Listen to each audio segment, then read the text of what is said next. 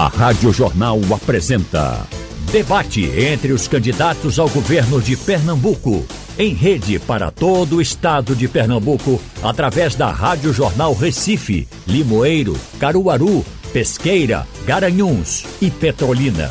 E em todas as plataformas digitais do Sistema Jornal do Comércio de Comunicação.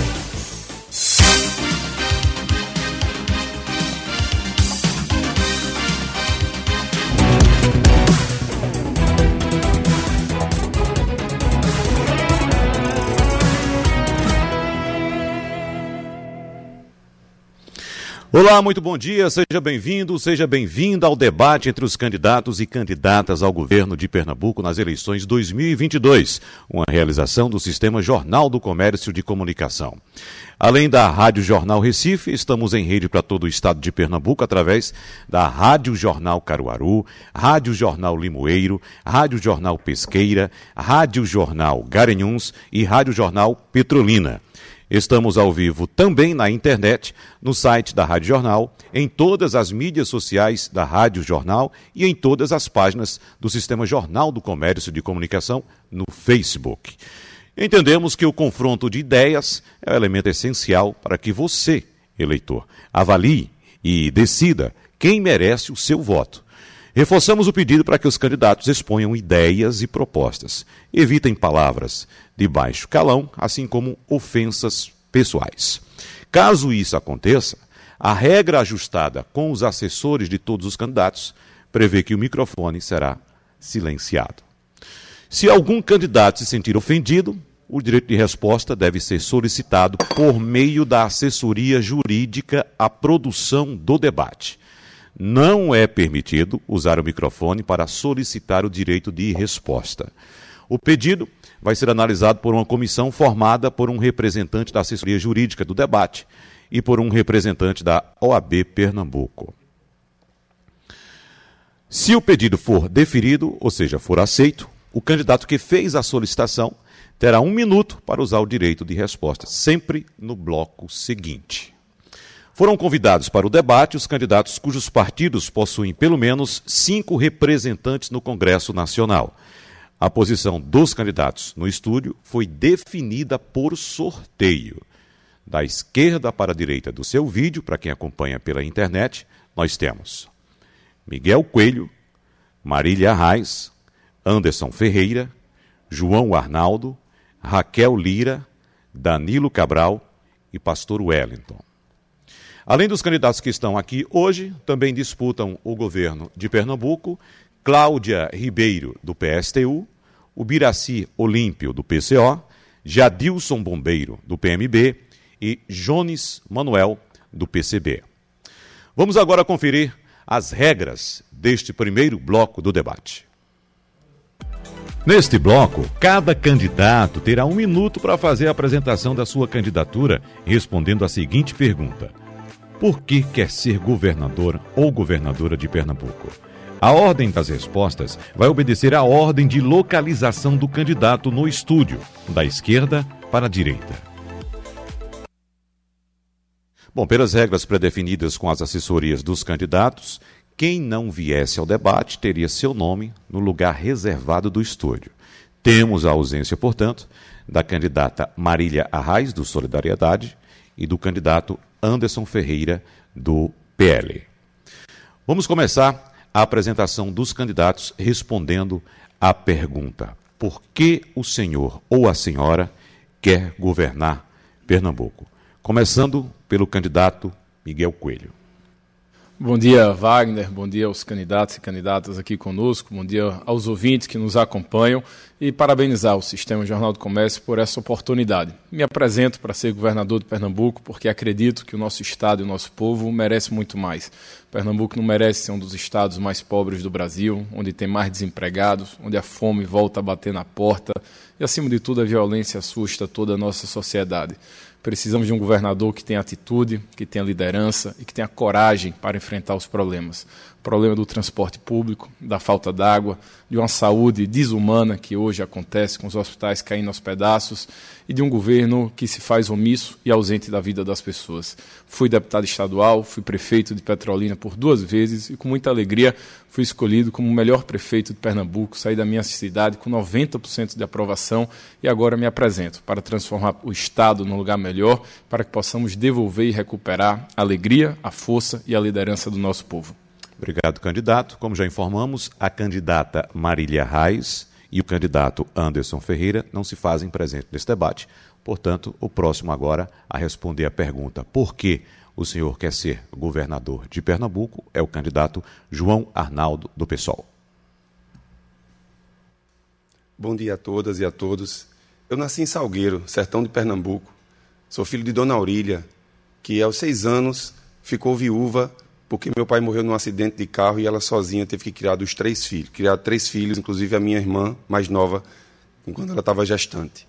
Minha mãe sofreu a ausência das políticas públicas. Não havia creche, não havia apoio, rede de apoio, nenhum tipo de política de auxílio, de renda complementar para poder ajudar quando as mães que ficam, né, que fazem a criação da população brasileira especialmente na periferia, no interior desse país, sem as condições, fazem isso. Eu vim para o Recife com 14 anos, morei na Casa do Estante em Pernambuco, e naquele quarto de 11 metros quadrados, com mais cinco, seis estudantes, que assim como eu vim do interior, nós tivemos café, almoço e janta, nós vimos o que era a oportunidade de ter alimento para estudar.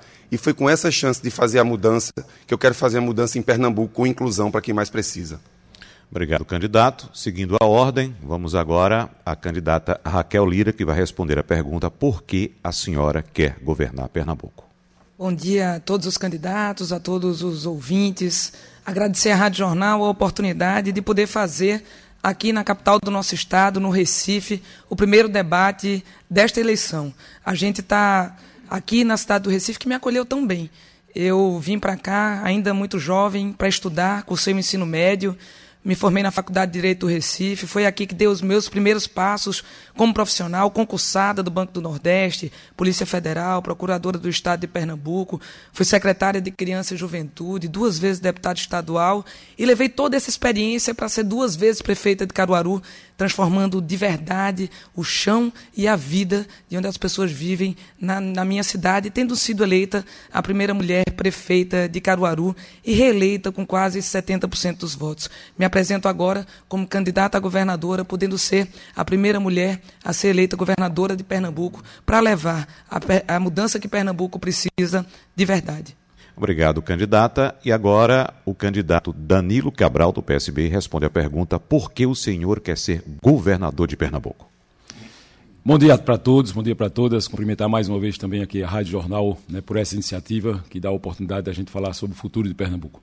Eu quero ser governador de Pernambuco para que a gente possa promover um reencontro de Pernambuco com o Brasil.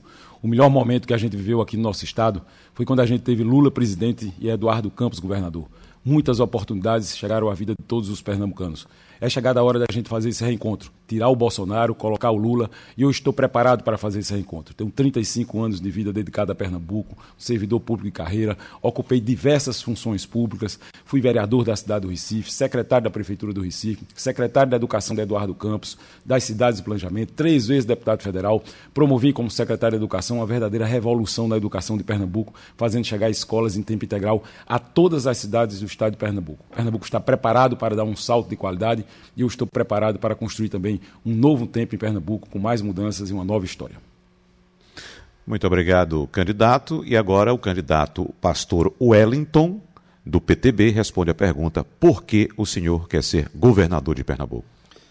Bom dia a todos. Agradeço à Rádio Jornal a oportunidade. É, esse debate sempre bom para cada um expor as suas ideias.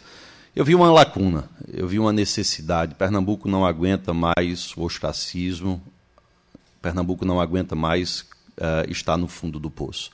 Os que estão aqui como candidatos já são pré-candidatos desde abril do ano passado. E nós vemos que o eleitorado pernambucano não está convencido com as suas propostas, com os seus governos, não está satisfeito com o modelo de governo. Pernambuco está cansado da mesmice. A candidatura do pastor Wellington representa, um único novo, único projeto novo para Pernambuco. Não projeto de poder, mas projeto de governo para governar para todos os pernambucanos. Nós viemos para mostrar que conseguiremos, que dá para fazer, com, bom, com boa vontade, com fé no coração, com Deus no coração, iremos mudar a história de Pernambuco. Lembramos que sete candidatos cujos partidos têm representação no Congresso Nacional foram convidados para o debate e estão ausentes nesse encontro a candidata Marília Arraes, do Solidariedade, e o candidato Anderson Ferreira, do PL. Agora que todos os candidatos já se apresentaram, vamos dar início à primeira rodada de perguntas entre os postulantes. Atenção às regras. Nesta rodada, o tema é livre. Eu, mediador, vou sortear o nome do candidato que vai iniciar a rodada de perguntas. Ele deve fazer o questionamento sobre qualquer tema a um oponente de sua escolha. A pergunta tem duração máxima de 30 segundos. A resposta é de até 2 minutos. A réplica e a tréplica são de um minuto cada. Após a tréplica, o candidato que respondeu fará a próxima pergunta a qualquer candidato que ainda não perguntou e não respondeu, e assim por diante. O último candidato a questionar fará a pergunta ao candidato que começou a rodada. Bom, e nós lembramos também que estamos ao vivo no portal UOL. Vamos sortear agora o candidato que vai fazer a primeira pergunta dessa rodada. Aqui estão os nomes dos candidatos. Dá mais uma mexidinha aqui. E vou sortear o nome do primeiro candidato que vai fazer a primeira pergunta. O candidato sorteado é o candidato Miguel Coelho, que vai fazer a sua pergunta agora. A quem, candidato? Pergunta a Danilo Cabral. Pronto, então, candidato Miguel Coelho, o senhor tem 30 segundos para a sua pergunta. Danilo, você representa o pior governo da história de Pernambuco, que é o atual governo Paulo Câmara, inclusive sendo secretário dele uma parte desse mandato. Um dos grandes problemas da região metropolitana é o transporte público. Ônibus velhos, cansados, tarifa cara e um metrô totalmente sucateado. Você, inclusive, enquanto secretário das cidades, jogou fora 100 milhões de reais no então projeto de navegabilidade do rio Capibaribe. Como é que você propõe agora alguma mudança quando você é mais do mesmo? O senhor tem dois minutos para a sua resposta, candidato Danilo Cabral. Miguel, o desafio da mobilidade urbana é um dos, um dos, principais desafios dos grandes centros urbanos. Não é só a região metropolitana do Recife que tem esse problema. Nós precisamos avançar na qualidade, sim, do transporte público, integrando todas as ações. Para isso, a gente precisa fazer um estudo detalhado daquilo que, de fato, é a necessidade de intervenções. Isso foi feito lá atrás, em 2012, quando a gente resgatou o Plano Diretor de Transportes Urbanos, que apontou as necessidades de intervenções na região metropolitana do Recife. E o principal caminho era justamente a gente estruturar o sistema de BRTs. Esse investimento foi feito, o sistema aí está funcionando. Né? Nós deixamos lá atrás, em 2014, novas estações de trabalho, novas estações, né? ônibus climatizados, ou seja, nós deixamos um legado que, no meio do caminho, as empresas quebraram, com o Brasil quebrou, e aí ficou pendente algumas obras que estão sendo feitas nesse exato momento pelo governo do Estado de Pernambuco. Então, esse é um legado que ficou em relação ao sistema de mobilidade. Nós precisamos avançar nesse debate com o metrô. É fundamental que a gente resolva essa questão do metrô. O metrô que é do governo federal, que está aí passando por um sucateamento, 49 composições, 20 estão sucateadas, e nós precisamos resolver esse problema do metrô. Nós vamos resolver isso entrando em contato e dialogando com o governo federal, mas se o governo federal não resolver isso, nós vamos assumir a responsabilidade também em relação à questão do metrô. Em relação à navegabilidade, eu tenho muita tranquilidade de falar sobre esse assunto também, porque os recursos não foram jogados fora. Na verdade, o principal investimento foi feito, que foi a dragagem do Rio Capibaribe. Essa dragagem existe, ela ajudou inclusive a questão ambiental ela ajudou a, a, evitar novas inundações também aqui na cidade do Recife, e ela está lá presente. O que a gente precisa fazer agora é qual o destino que nós vamos dar a essa situação que está lá. Ela pode sim ser incorporada àquilo que está sendo feito, inclusive neste momento no Recife, né, pelo prefeito João Campos. Nós precisamos requalificar o Rio Capibaribe e tudo que foi feito foi efetivamente realizado pago né, dentro de todos os critérios legais que estavam previstos eh, no contrato. Candidato Miguel Coelho, um minuto para sua réplica. Danilo, a gente percebe que você tem dificuldade de explicar o inexplicável, porque só no Rio Capibaribe foram investidos ou desperdiçados mais de 100 milhões de reais E tirando a parte ambiental que você está falando, a gente não viu as estações, a gente não viu como ajudar. Ajudar a população que precisa de um novo modal. Você fala de um plano de 10 anos atrás, já se passaram 16 anos do governo do PSB que você representa e o povo continua sofrendo. Vocês prometeram tarifa a 2,10, hoje a, a população paga 4,10. E o que me preocupa ainda mais é que quando você saiu da Secretaria da Cidade, quem assumiu foi o candidato a senador da chapa de Marília Reis. O que só mostra como vocês representam mais do mesmo e da mesma coisa retrógrada e atrasada de Pernambuco. Resolvi o problema do transporte público em Petrolina, sendo ameaçado de morte, mas com muita coragem, com muita atitude, troquei os ônibus e diminuí a tarifa. E é isso que nós vamos fazer aqui fazer uma nova licitação, uma nova concessão, integrando metrô, ônibus e os complementares de forma legal e fiscalizada. Danilo Cabral, um minuto para a tréplica. Miguel, essa licitação nós fizemos lá atrás. Acho que talvez não tenha, você não tenha conhecimento, mas os sistemas de BRTs foram licitados também do, durante a nossa gestão. O que nós vamos fazer agora é ampliar essa estrutura do sistema metropolitano de transporte público, inclusive qualificando o próprio organismo gestor, o consórcio metropolitano, ampliando a fiscalização é, sobre o próprio, o próprio sistema. Contratos existem, nós precisamos qualificar essa fiscalização para que a gente possa garantir, sim, um serviço de qualidade. Agora, nós precisamos atualizar essas demandas que nós temos de transporte público. E de lá para cá, de 2012 até hoje, a gente viu novas formas de deslocamento das pessoas nas cidades. O Uber não existia, a gente precisa integrar o metrô, as ciclovias que hoje tem. Nós temos 60 quilômetros de faixas exclusivas de ônibus. Nós temos que priorizar o transporte público em detrimento do transporte individual. As cidades estão travadas e vão ficar assim até que nós apostemos de fato na, na, na opção do transporte público. Candidato Danilo Cabral, agora o senhor pode perguntar algum candidato que não tenha perguntado nem respondido. Bom, eu vou perguntar ao João Arnaldo, é, para falar, João Arnaldo, sobre orçamento secreto. A gente viu que, infelizmente, a candidata Marília Reis não participou mais uma vez do debate, e eu queria perguntar a ela a denúncia que saiu no jornal Valor Econômico, jornal nacional, dizendo que ela solicitou recursos do orçamento secreto. Ou seja, esse foi um assunto que foi tratado pelo presidente Lula ele disse que esse negócio de orçamento secreto é safadeza. Se é secreto, tem safadeza. Eu, enfim, eu queria saber qual é a sua opinião do fato de Marília ter solicitado recursos do orçamento secreto. Dois minutos para João Arnaldo. O orçamento secreto é, lamentavelmente, o maior escândalo de corrupção da história do Brasil. São 17 bilhões de reais por ano. E agora, em ano eleitoral, o, o governo Bolsonaro ainda está tirando mais recursos de saúde, educação e outras políticas sociais. Agora mesmo, o reitor da Universidade Rural de Pernambuco anunciou que os recursos que a universidade para manter as portas abertas se encerram no próximo mês. É, semana passada, o governo Bolsonaro retirou dinheiro do, da massa popular e já vai faltar nas próximas semanas para atendimento básico de pessoas com comorbidades que precisam do, do, do tratamento continuado. É muito dramático o que está acontecendo, porque o orçamento secreto ele não é apenas uma forma de transferir recursos essenciais para destinações definidas por parlamentares. É um esquema de corrupção completo, porque os parlamentares muitas vezes indicam a própria empresa que vai prestar o serviço e nem sempre esse serviço ou, bem é adquirido. Há, vários, há várias denúncias, inclusive investigações realizadas pela Polícia Federal, apontando que o dinheiro volta para o próprio parlamentar. O governo Bolsonaro está sendo responsável por uma, um desvio de recursos e de finalidade, um saque da dignidade do brasileiro. E não esqueçam do que eu estou falando aqui agora. O próximo ano, todo mundo vai falar sobre o, esse esquema de corrupção violento que está saqueando o Brasil, que é o orçamento secreto, porque Bolsonaro não será presidente e o governo Lula vai tirar todos os sigilos fiscais, todos os, os sigilos decretados por Bolsonaro, que foi decretado para anos. É lamentável que qualquer parlamentar que defenda a democracia, independente de qual partido seja, tenha usado esse, esse instrumento que alimenta a corrupção no Brasil. Danilo Cabral, um minuto para sua réplica. Pois é, João.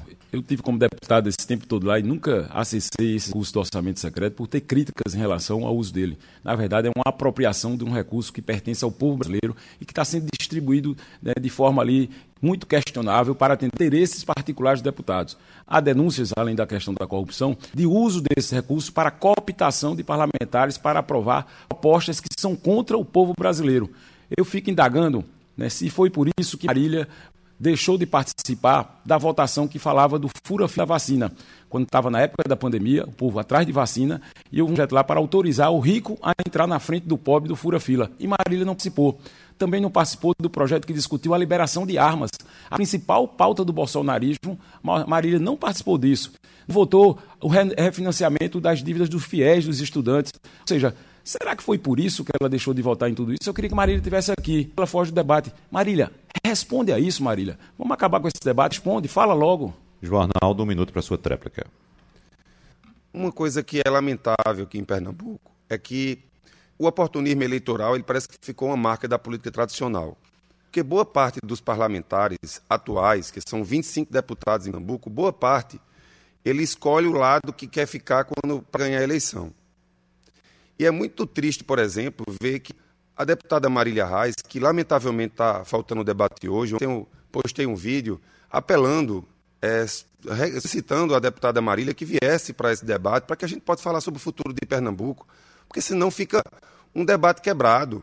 Tipo, não dá para alguém que se coloca como opção para mudar o Estado sequer consegue participar do debate para falar sobre o futuro. O presidente Lula, que está com quase 50% de indicação de voto, não está faltando um debate.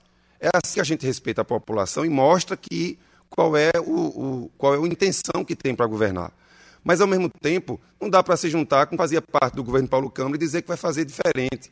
André de Paula é a continuidade. Candidato João Arnaldo, agora o senhor tem 30 segundos para fazer uma pergunta a um candidato que não perguntou nem respondeu ainda. Eu quero perguntar a Raquel Lira.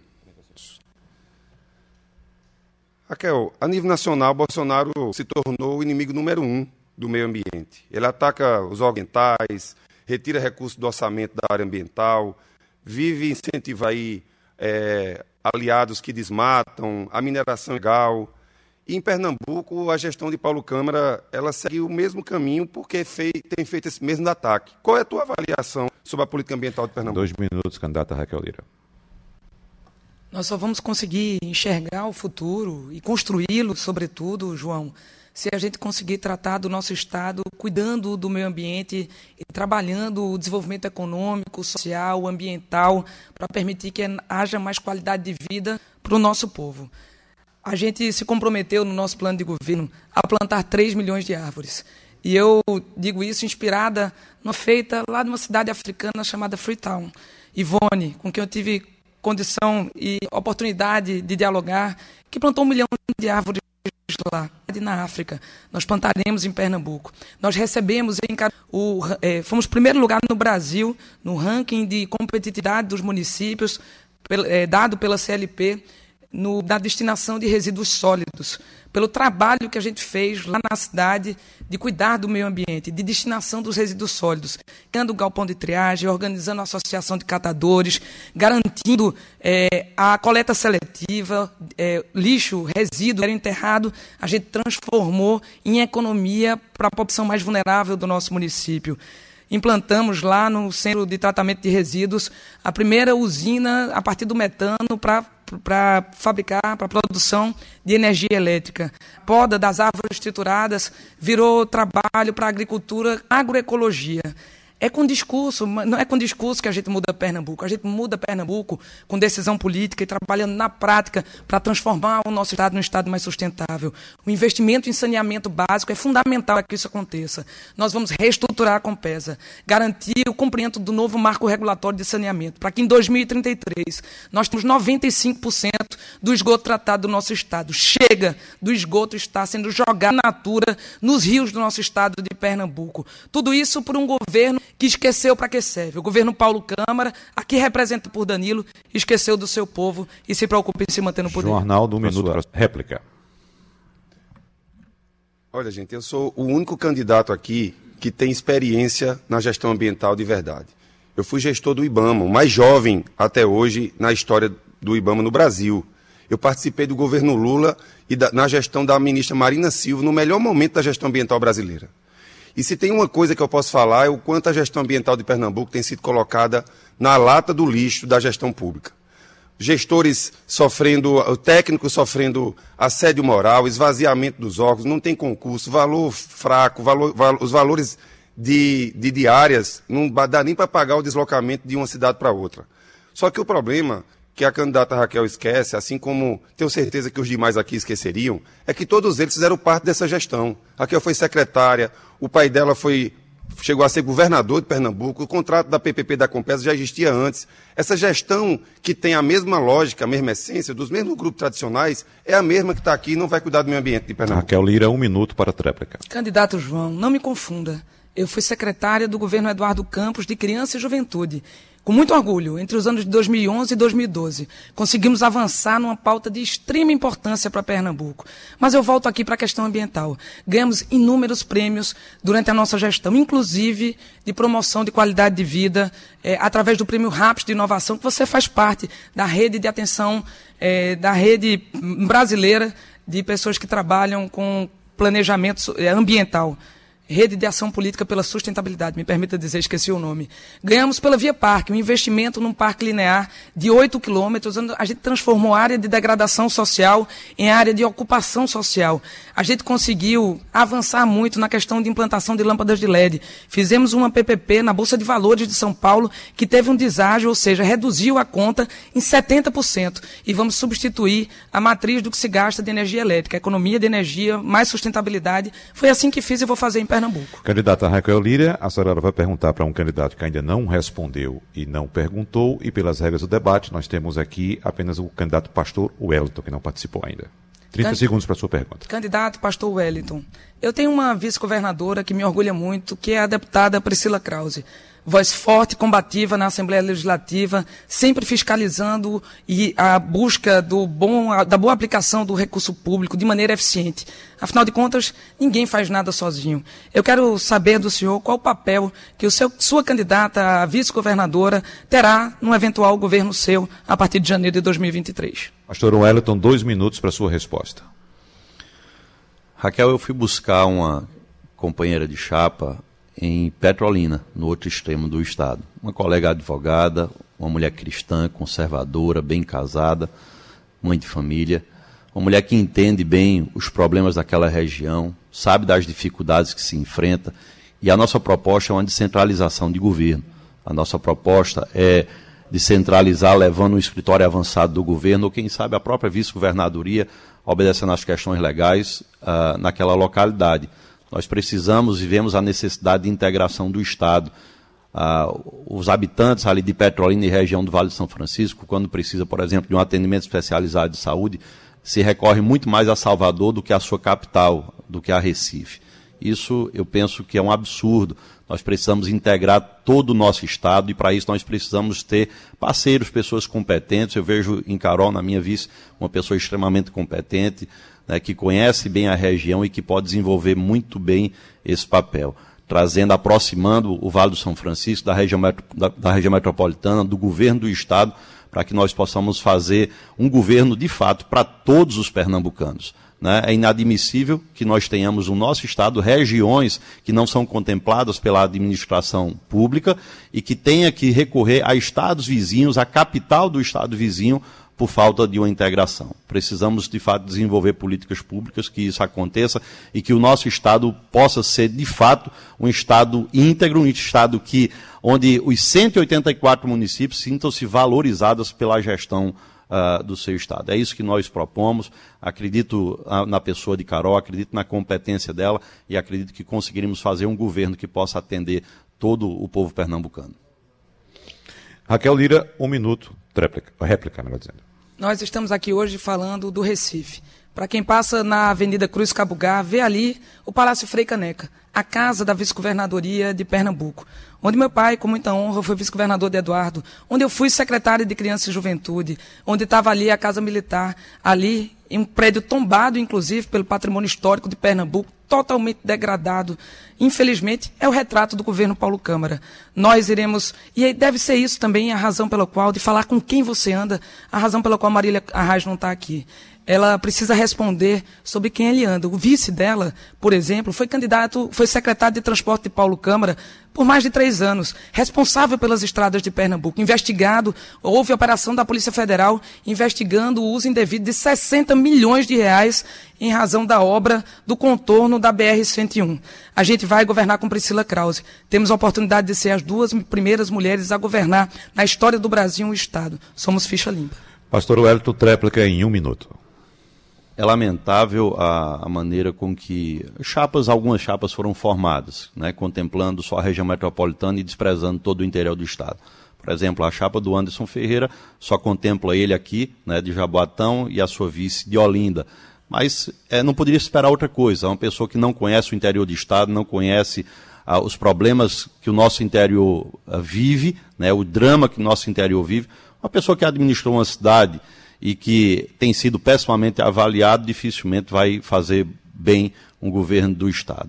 E nós vemos essa necessidade da integração do Estado. Vemos a necessidade que o interior precisa se aproximar da capital. Fomos buscar, sim, uma vice lá de Petrolina para que essa integração possa ser feita e Pernambuco possa ser visto unicamente como um Estado, como um Estado eh, integral, como um Estado que respeita, como um Estado que é totalmente contemplado pela, pela administração pública estadual. Esse é o nosso plano, é isso que nós queremos e desejamos para Pernambuco. Bom, seguindo as regras do nosso debate, agora o candidato pastor Wellington vai fazer a pergunta ao candidato que ainda não respondeu, que é o candidato Miguel Coelho. O senhor tem 30 segundos para a sua pergunta, pastor Wellington. Miguel, é, eu tenho andado no Vale de São Francisco, tenho andado na região de Petrolina e tenho ouvido reclamações dos fruticultores sobre a questão da falta de energia constante naquela região. Né? O governo do estado, de fato, não consegue assistir absolutamente nada, a incompetência é latente. A minha pergunta é: o que você tem para propor para os fruticultores daquela área para sanar esse problema tão difícil que tem sido enfrentado ali? É o Coelho, dois minutos. Wellington, obrigado pela pergunta e muito oportuna, ainda mais eu venho de Petrolina e conheço de perto essa realidade que todos nós sofremos pela falta de infraestrutura do nosso estado. Não só pela falta e da cadeia de energia que vai oscilando bastante, isso acontece aqui no litoral, na zona da mata, em toda a Agreste, mas infelizmente em todo Pernambuco. E as péssimas estradas. Para todos terem conhecimento, Petrolina é hoje a, cidade, a maior exportadora de frutas do Brasil. E a gente não exporta, Wellington, nada pelo Porto de Suape a gente termina optando por exportar pela Bahia ou pelo Ceará, porque o governo do estado não investiu em swap para que pudesse potencializar esse escoamento de produção. Então nós vamos investir na infraestrutura, duplicando a BR-232 de, de São Caetano até Custódia, concluindo a duplicação da BR-104, potencializando o polo de confecções, fazendo em parceria com o governo federal a 423, que vai ligar São Caetano até Garanhões. Vamos fazer a duplicação da PE60, da PE90, PE45, ligando Vitória à Escada. Defendemos, sim, precisamos trazer a Transnordestina finalmente até Suape, para que a gente possa atender não só a fruticultura, mas atender o polo de serviço de Salgueiro, Serra Talhada, o polo do Araripe, lá em Araripina, Trindade, Uricuri, que possamos dar potencial ao polo de confecções e aqui na região metropolitana não dá mais para aguentar esse caos na mobilidade urbana. Recife e região tem o pior trânsito do Brasil e da América Latina. Precisamos investir no, nas entradas da 101 e da 232, precisamos tirar o arco metropolitano do papel, precisamos cuidar do transporte público de massa, seja metrô, seja BRT, seja ônibus, e é isso que precisa. O que está faltando em Pernambuco não é o problema do Brasil aqui em Pernambuco. Está faltando um governador que resolva os problemas de Pernambuco com atitude, com liderança, com coragem, e é isso que nós vamos fazer. Se fizemos de Petrolina a melhor cidade para se viver do Nordeste, a que mais gera emprego no, em Pernambuco, nós vamos fazer isso pelo Estado a partir do próximo ano. Candidato Pastor Wellington, um minuto para sua réplica. Miguel, em se tratando uh, da minha pergunta, é, quando você olha para o Brasil, existe algo que se chama mapa de irradiação solar. Esse mapa de irradiação solar mostra que o Vale do São Francisco, sobretudo Petrolina, tem a melhor faixa de irradiação solar do Brasil. Está inclusa ali nessa melhor faixa. É, no meu governo, eu quero não só fomentar que os fruticultores tenha a sua energia solar própria, como nós vamos subsidiar para que eles possam ter isso e suprir de fato, de vez, essa necessidade. A gente não pode é pegar uma região produtora daquela, como você bem colocou aí, e está sofrendo por falta de energia, porque a CELP não tem competência, porque tal, porque isso, aquilo, outro. Eu quero dizer que no meu governo nós apontamos soluções para o problema. Nós temos solução para isso. Fomentar o uso da energia solar, uma energia sustentável. E nós queremos e vamos subsidiar ah, os fruticultores para que cada um possa ter a sua energia solar produzida na sua área. Miguel Coelho, tréplica em um minuto. Wellington, o povo de Pernambuco está cansado de pagar tanto imposto como é nesse governo Paulo Câmara que aqui Danilo representa. Para você ter uma ideia, você falou de energia solar. Paulo agora e o PSB quis cobrar ICMS do sol. Vê, vê que coisa mais bizarra. E aí Pernambuco está perdendo projeto para Paraíba, para o Ceará, para Bahia. Não dá. A gente precisa estimular as energias limpas, como você falou. Inclusive, tenho a alegria de dizer, a primeira cidade do Brasil a fazer uma planta solar própria da prefeitura foi Petrolina, onde a gente conseguiu diminuir a conta de luz do município, mas também gerar, pelo viés da sustentabilidade, do meio ambiente de toda, tantas outras razões. Como também a primeira cidade de Pernambuco a fazer a PPP de iluminação pública, trocando tudo por LED e gerando eficiência, foi Petrolina. Então isso mostra que quando você tem um líder com iniciativa, proativo, com coragem, com competência, as coisas andam para frente.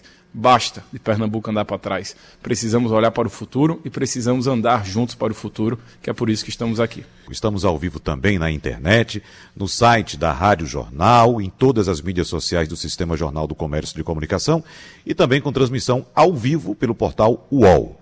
Vamos então às regras deste segundo bloco. Neste bloco, os candidatos vão fazer perguntas entre si com temas sorteados na hora. Eu, mediador, vou fazer um sorteio ao vivo do primeiro candidato que vai fazer a pergunta ao oponente. Após o sorteio do candidato, o mediador fará o sorteio do tema para que seja feita a pergunta. Assim como na rodada anterior, cada pergunta tem duração máxima de 30 segundos. A resposta é de até 2 minutos. Já a réplica e a tréplica são de um minuto cada. O candidato que respondeu fará a próxima pergunta a qualquer candidato que ainda não perguntou e não respondeu, e assim por diante. O último candidato a questionar fará a pergunta ao candidato que começou a rodada. Bom, eu lembro a você que sete candidatos cujos partidos têm representação no Congresso Nacional foram convidados e estão ausentes deste debate a candidata Marília Reis, do Solidariedade, e Anderson Ferreira, do PL. Eu vou sortear agora o tema da primeira pergunta que vai ser respondida por um candidato que também vai ser sorteado. Dá mais uma mexidinha aqui, embaralhar bem os temas e vou puxar aqui um tema que vai ser comentado por um candidato. O tema é habitação. Habitação. Então, agora vou sortear o candidato que vai fazer a primeira pergunta sobre o tema habitação. O candidato sorteado para começar esta rodada é o candidato João Arnaldo do PSOL. Então, o candidato João Arnaldo, você tem 30 segundos para a sua pergunta. Pode escolher qualquer um, né? Sim. Eu quero perguntar ao candidato Miguel Coelho. Miguel, Pernambuco tem um déficit habitacional por volta de 400 mil moradias e mais de 350 mil imóveis desocupados. Ao mesmo tempo, o governo Bolsonaro, que destruiu o programa Minha Casa Minha Vida, acabou os investimentos em habitação popular, acaba sendo reforçado em Pernambuco pela ausência de uma política estadual de habitação. Como é que você avalia a situação atual da política habitacional de Pernambuco? Candidato Miguel Coelho, dois minutos para a sua resposta. João, é, olha, Pernambuco hoje tem mais de 330 mil habitações em déficit, ou seja, 330 mil famílias sem uma casa para morar, ou vivendo de aluguel, ou então morando numa área de risco não apropriada. A nossa proposta é a gente poder criar um fundo de compensação, ou seja, 1% do que é arrecadado do ICMS vai financiar aquele complemento do subsídio que muitas vezes a renda familiar do beneficiário podem não complementar para ele poder participar, seja do antigo Minha Casa Minha Vida, ou seja do Casa Verde Amarelo, que foi o programa que substituiu esse atual. Mas também nós precisamos fazer, em parceria com a iniciativa privada e com o governo federal, conjuntos habitacionais em áreas apropriadas. Só aqui no Recife, nos últimos 10 anos, saíram de 3 mil famílias para mais de 10 mil famílias morando em área de risco e terminou a gente sofrendo a maior tragédia já, já vista na região metropolitana, com mais de 120 mortes entre Jaboatão e Recife. Isso porque o governo foi omisso, o governo do estado cruzou os braços. Só de obras paradas, João, você tem mais de 10 conjuntos habitacionais que o estado largou mão. Isso são casas que poderiam ter evitado essas vidas de serem perdidas.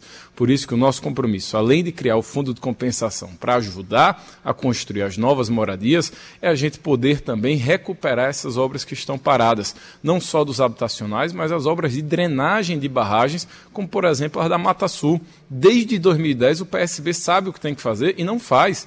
Inclusive chegou a devolver dinheiro das barragens de panelas, de gato 1, gato 2, porque não teve a competência e capacidade de fazer essas obras. E quem sofre com isso é a população mais carente e mais simples. Por isso, o nosso compromisso dos próximos quatro anos é a gente poder construir pelo menos 100 mil novas casas, em parceria com o governo federal, mas também com a iniciativa privada. E além disso, de poder construir as obras de drenagem e macrodrenagem, além das barragens, para evitar novas enchentes e tragédias. Candidato João Arnaldo, sua réplica em um minuto. O problema, Miguel, é você esquecer que em 2010 seu grupo político fazia parte dessa gestão e já tinha esses mesmos problemas. Porque quem fazia investimento em habitação aqui era o governo Lula. Ou seja, o governo federal foi quem bancou, inclusive, esses habitacionais que estão parados. O faltou, tem um apagão no governo do estado? Tem, mas tem um apagão político em Pernambuco, porque são os mesmos grupos que não têm prioridade com a população que mais precisa. Nós vamos garantir 400 milhões de reais por ano em investimento em habitação. E com a luta e a fé do povo, nós vamos eleger Lula presidente para destruir é, essa política que está acabando com a expectativa e com a esperança do povo num futuro melhor. Vamos derrotar Bolsonaro para o bem do Brasil e de Pernambuco. E junto com Lula nós vamos garantir um bilhão de reais de investimento e fazer várias formas de construção, inclusive contratando diretamente engenheiros e arquitetos urbanistas, fazendo co construções coletivas, 70% menos, com custo 70% menor do que esse custo com os esquemas de contratação de empresas que têm acabado o dinheiro de Pernambuco. Miguel Coelho, um minuto para a sua tréplica. João, acho que aqui a gente vem, primeiro, para respeitar o tempo do ouvinte e, segundo, para debater as propostas e com muita transparência e clareza. Você fala de destinar 400 milhões de reais por ano para habitação, isso dá para construir, em média, 3 mil casas por ano. Então você está dizendo que em todo o seu governo você vai construir 12 mil casas num déficit de 330 mil. É muito pífio isso, muito pequeno, sem nenhuma crítica, mas apenas fazendo a conta matemática. A gente tem que ser ousado no pensamento. Chega de governador de pensamento pequeno o que tenta acovardar Pernambuco. Nós precisamos de um governador que tenha atitude, que tenha sangue nos olhos, que tenha coragem, mas que tenha capacidade de articular, de dialogar e de construir as pontes necessárias. Eu não quero ser diferente de alguns adversários nossos aqui, candidato para estar chalerando ou babando o presidente, quem quer que seja. Eu quero ser o governador de todos os pernambucanos, para conversar com Lula, com Bolsonaro, com Soraya, com Ciro, seja quem o povo brasileiro escolher, que precisamos de um governador à altura do desafio para colocar Pernambuco em primeiro lugar como prioridade. Vamos ao próximo tema, então, que será perguntado e respondido pelos candidatos. O tema sorteado é geração de empregos e seguindo as regras do nosso debate, quem faz a pergunta a um candidato que ainda não perguntou e não respondeu, é o candidato Miguel Coelho. Eu pergunto para Danilo. Danilo, Pernambuco, vocês jogam muita culpa no Brasil sobre a questão do desemprego, mas Pernambuco tem mais desempregado que a média nacional. Inclusive, você fala da pobreza. Pernambuco tem um dobro de pobreza, infelizmente, do que a média nacional. O problema de Pernambuco não é o Brasil. O problema de Pernambuco é o PSB, que você faz parte, que você representa o governo de Paulo Câmara. Por isso, como é que o Estado que mais cobra imposto, como vocês cobraram dos últimos oito anos, como é que a gente vai dar a volta por cima acreditando em vocês que não muda? Danilo Cabral, dois minutos para sua resposta. Bom, primeiro, Miguel falou aí, enchaleirando o governo federal. O maior chaleira do governo Bolsonaro foi o pai dele, que foi líder do governo Bolsonaro lá no Senado durante três anos e não foi à toa que ele pegou lá muito dinheiro do orçamento secreto. Eu disse lá no outro debate e repito aqui, ele é o rei do orçamento secreto. Né? Pegou mais de 300 milhões de reais do orçamento secreto, segundo o jornal Folha de São Paulo, dizendo aqui qual é a fonte. Então, quando o Miguel faz esse discurso, você precisa vestir a carapuça, Miguel que você defende Bolsonaro, você se beneficiou do governo Bolsonaro. Assuma também seu palanque. Eu sei que deve ser constrangedor, porque aqui, separando a questão pessoal, é o pai, né? Pai é pai em qualquer circunstância, mas separando o pai, é a liderança política do seu Estado, aliás, a liderança política do seu município, que mais acessou recursos do orçamento secreto. E Lula já disse, isso é safadeza, isso precisa ser explicado. Da mesma forma que Marília, você também pegou dinheiro do orçamento secreto. Explica isso aí também e não gastou como devia ter gastado. Cadê o hospital lá de Petrolina, que não tem um hospital? Você fala em saúde, pegou 300 milhões de reais e não investiu um real em saúde do município. É isso que o povo de Petrolina quer explicar, quer explicações de você também. Com relação ao emprego, nós queremos fazer aqui é, um novo programa chamado Emprego Novo. Eu quero dividir com você que está procurando empreender, pequeno, médio, microempresário, está procurando contratar novos, novos postos de trabalho, eu quero dividir o salário com você. Essa é uma forma da gente induzir. A partir do ano que vem, nós queremos dar até mil reais de subsídio para qualquer empresa, seja do setor de é, indústria, comércio, agropecuária, serviço, né, quiser contratar um novo posto de trabalho, eu quero dividir a conta. Isso é uma forma de estimular o emprego. Quem está neste momento desempregado, né, precisa de oportunidade. E tem gente que quer contratar, mas está com algum tipo de receio. Então nós vamos lançar o programa Emprego Novo para dividir a conta do salário de quem quer contratar novos postos de trabalho. Miguel Coelho, um minuto para a sua réplica. Danilo, eu acho que você precisa ter um pouquinho mais de humildade e capacidade de reconhecer os fatos. Você fala de orçamento secreto, todo mundo sabe de onde vem o dinheiro, para onde vai e quem indica. Você fala que a gente teve acesso ao orçamento da União e, como prefeito, eu queria ter pegado mais para poder ter feito ainda mais obras pela minha cidade. E como governador, eu vou brigar pelo maior volume de dinheiro do orçamento da União possível para Pernambuco. Você fala do Centrão, está tudo te apoiando. Teu partido recebeu esse mesmo acesso. Então, antes de apontar o dedo, olha para o próprio umbigo, para você não ficar com essa cara meia lisa e aí ficar aí querendo dar uma de bom moço, quando na verdade vocês também têm culpa você fala sempre do senador Fernando Bezerra. Eu acho que é admiração por ele ter conseguido ser tudo que você não conseguiu. Mas aí, se você quiser debater com ele, você conversa com ele. O candidato aqui é Miguel Coelho, muito prazer. Deputado estadual, advogado, prefeito, eleito melhor prefeito de Pernambuco e agora quero ser o melhor governador do estado. Você fala de hospital, liga para Paulo Câmara. Foi ele e você, como secretário, que prometeram o Hospital do Sertão e não fizeram. Eu estou aqui para fazer o que vocês faltaram. Danilo Cabral, tréplica em um minuto. Você vê como o Galeguinho, como ele é chamado lá em Petrolina, fica nervoso quando fala da questão do pai dele. Ele usa dois pesos duas medidas. Quando é para falar de Paulo, que não é candidato, aí ele cita Paulo. Quando é para falar do pai dele, ele não fala do meu pai não, que ele não é candidato a nada. Miguel, o preço do orçamento secreto, a gente viu nas votações né, que seu pai conduziu na condição de líder. Pagou um preço caro ao povo brasileiro. Vocês venderam o Brasil. Né? Seu irmão, que é deputado federal, Fernando Filho, foi o DIAP que disse, ele votou 100% contra o trabalhador. Todas as propostas que foram a favor do trabalhador, a sua família lá votou totalmente contra o trabalhador. É isso que é o preço desse orçamento secreto que você faz uso aí, né, vendendo é, Pernambuco desse jeito para poder se beneficiar individualmente. Isso é uma vergonha. Tá? Isso é uma vergonha. Nós queremos é construir um novo tempo, um orçamento que de fato seja de interesse público, colocar o povo brasileiro no orçamento. Por isso que você precisa é, se explicar. Ele ficou nervosinho, vocês viram, né? Vamos então ao próximo tema, que será perguntado e respondido pelos candidatos. O tema sorteado é combate à pobreza. E seguindo as regras do nosso debate, quem faz a pergunta agora em 30 segundos é o candidato Danilo Cabral, um candidato que ainda não perguntou e não respondeu.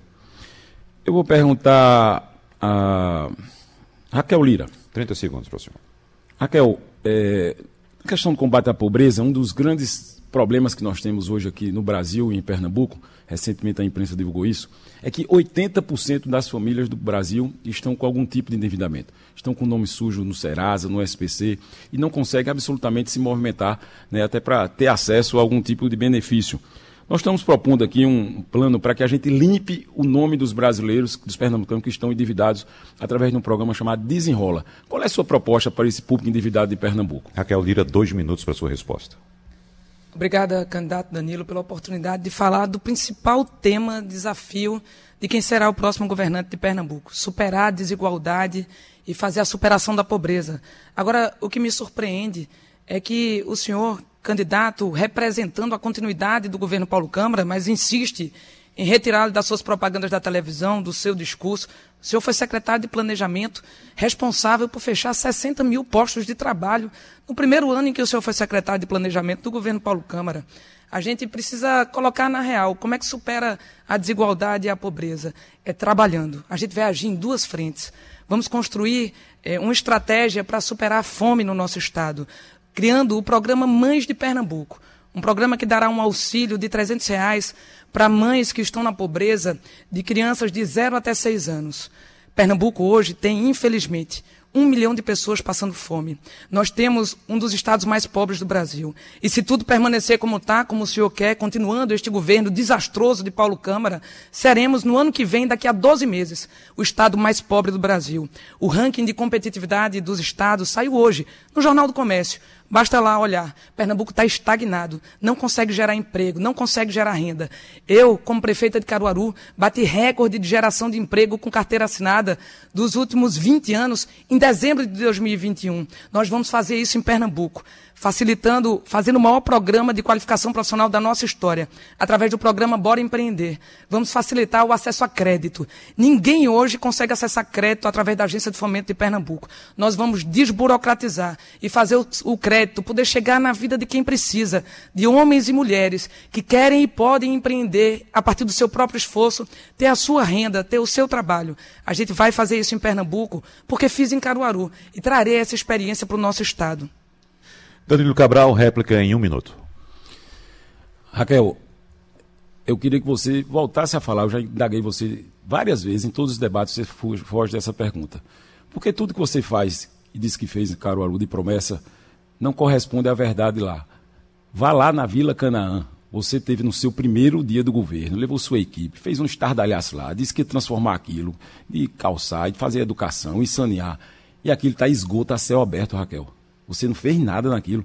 Responda essa pergunta também. Vamos terminar esse debate. Você foge dessa discussão da Vila Canaã. Quem conhece sua gestão é o povo de Caruaru. Você prometeu creches, entregou, segundo o INEP, eu estou dando dado oficial, data INEP, prometeu 8 mil, só entregou 2.500, isso é dado oficial do INEP, tá? Ou seja, sua gestão não corresponde à realidade que você falou aqui também. Então, acho que isso é uma questão que nós temos também discutir aqui. Eu quero falar, e vou falar em outro momento aqui também, do programa Desenrola, que eu quero limpar seu nome que está sujo no Serasa no SBC. Quero ajudar você a limpar seu nome junto com Lula. Raquel Lira, tréplica em um minuto. Candidato, quem enrola aqui é o senhor. Fala de desenrola, mas enrolado mesmo está o senhor, querendo dizer para mim que a responsabilidade pelo saneamento é do governo do município, quando é a Compesa que precisa ser reestruturada. O senhor conhece a Vila Canaã? Eu lhe convido para ir lá. Eu estive lá no meu primeiro dia de governo. Eu fui a prefeita que lá entregou em março de 2017, com três meses de governo, a reforma da escola Capitão Rufino. As paredes davam choque, não tinha água mineral nas escolas. A gente conseguiu reestruturar. Entregamos unidade de saúde requalificada, um centro de convivência e atendimento na assistência social. Colocamos lâmpada de, LED lá inteirinho. Agora, o senhor foi secretário de Planejamento de Paulo Câmara, deputado federal. Todos os anos eu fui bater a porta de todos os deputados federais de Pernambuco Pernambuco. Nunca encontrei o senhor no seu gabinete para destinar um real sequer de emenda parlamentar ou de dinheiro do governo de Pernambuco para a Vila Canaã, que tanto sofre. Como governadora, agirei de maneira diferente, cuidando não só da Vila Canaã, que o senhor não conhece, mas de Pernambuco inteiro. Vamos ao próximo tema agora, em nosso debate.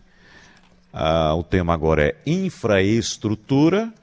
A candidata Raquel Lira vai fazer a pergunta agora, seguindo as regras do nosso debate, necessariamente ao candidato pastor Wellington. Candidata Raquel Lira, 30 segundos para sua pergunta. Candidato pastor Wellington, o governo de Pernambuco hoje tem mais de 400 obras paradas ou inacabadas, segundo o relatório do Tribunal de Contas do Estado de Pernambuco. São quase 6 bilhões de reais de desperdício em obras que podiam estar mudando para melhor a vida das pessoas. Nesse meio, por exemplo, as barragens inacabadas da zona da Mata Sul do nosso estado. Se o senhor for governador de Pernambuco, como pretende resolver esse problema? Candidato pastor Wellington, dois minutos para sua resposta. Raquel, eu tenho um relatório do Tribunal de Contas do Estado, uh, datado de 2020, onde mostra mais de 600 obras inacabadas ou sequer iniciadas, mas que custaram aos cofres públicos. Né? Danilo é do Tribunal de Contas, até essa pergunta seria até interessante para ele. Pode até dar tempo, se ele quiser requerer aí, para ele responder. Quem sabe o, o pernambucano vai ter uma resposta ideal para isso. Bem, recurso público tem que ser administrado com probidade, com transparência, com responsabilidade. É inadmissível vermos os nossos recursos, nosso dinheiro, nosso imposto, imposto de um dinheiro tão suado sendo jogado na lata do lixo. No meu governo, nós administraremos dessa maneira, com probidade, com responsabilidade, com transparência. Não haverá obra iniciada e não acabada. Estaremos, estaremos acabando, concluindo todas as obras que o governo Paulo Câmara iniciou e não terminou. Agora, auditaremos todas elas porque é inadmissível você ter obras inacabadas, é inadmissível você ter obras onde foram jogado recurso público fora e sequer iniciada. Eu tenho essa relação do Tribunal de Contas de 2020. Né? Mais de 600 obras. Né? Era bom o governo Paulo Câmara vir a público e explicar como é que se dá isso. Inclusive, ele é técnico do Tribunal de Contas também. Né? Na equipe dele, o que não falta é gente do Tribunal de Contas. E aí o que é interessante é que o próprio órgão que eles fazem parte, Danilo e o próprio Paulo Câmara, é, como é que é isso? É dinheiro público jogado fora. São milhões e milhões do povo pernambucano jogado fora sem as obras serem sequer iniciadas ou ainda, depois de oito anos, está inacabado. Vou mais longe, existem obras que foram iniciadas ainda no governo de Paulo Campos, no governo de Eduardo Campos. Né? Aí você tem como, por exemplo, o Hospital da Mulher de Caruaru, Raquel. Então, isso não pode continuar acontecendo administraremos para o pernambucano com responsabilidade, com probidade e com transparência. Você vai saber onde vai ser usado o seu dinheiro. Raquel Lira, um minuto para a sua réplica. É isso, pastor Wellington. Uma das obras inacabadas, inclusive, é da, da, da navegabilidade do rio Capibaribe, que paralisou foi por conta de que esqueceram que naquela paisagem tinha palafitas. E iam derrubar todas as palafitas. Em vez deles enxergarem que precisavam construir habitação e tal, jogaram o dinheiro, afogaram o dinheiro ali dentro e não entregaram nem a navegabilidade, nem as habitações que poderiam retirar, por exemplo, a comunidade do Bode ali, dezenas de palafitas que estão ali, entregar um habitacional novo, como, por exemplo, para a Andréa, para a Lu, com quem eu tive durante esse final de semana. Nós vamos, me especializei ao longo da minha vida pública em tirar obras do papel. Nós vamos auditar as obras que os contratos em andamento do governo de Pernambuco, das obras paralisadas junto com o Tribunal de Contas. Vamos concluir as barragens, vamos fazer a duplicação da BR-423 até Garanhuns. É responsabilidade do governo federal, mas estaremos juntos nisso. Da BR-104 até Taquaritinga do Norte, as PEs e as nossas estradas. A gente vai fazer um governo que tenha transparência e capacidade de gestão, como fiz em Caruaru. Pastor Wellington, tréplica em um minuto. Esse governo que Danilo faz parte é uma desgraça. Jogou Pernambuco no fundo do poço. Não funciona nada. É só projeto, nada saiu do papel. Transporte público, navegabilidade, está aí. Está aí seriam mais de 300 mil usuários de, de transporte público sendo atendidos por isso aí. Não saiu do papel. De fato, foram mais de 100 milhões, Danilo. Você não tem como negar isso. Jogado fora. Aí você quer dizer, ah, a dragagem foi feita sim, mas a, a, a, promessa foi a dragagem ou foi o transporte público? A verdade é que o usuário de transporte público não aguenta mais andar no arroxo, não aguenta mais andar numa frota sucateada. Você que sempre vem com essa conversa fiada de querer colocar a culpa no governo federal. A culpa é do seu governo, que é incompetente. Você fez parte dessa gestão, você continua fazendo parte dessa gestão e Pernambuco não aguenta mais esse atraso. Pernambuco não aguenta mais o governo PSB-PT.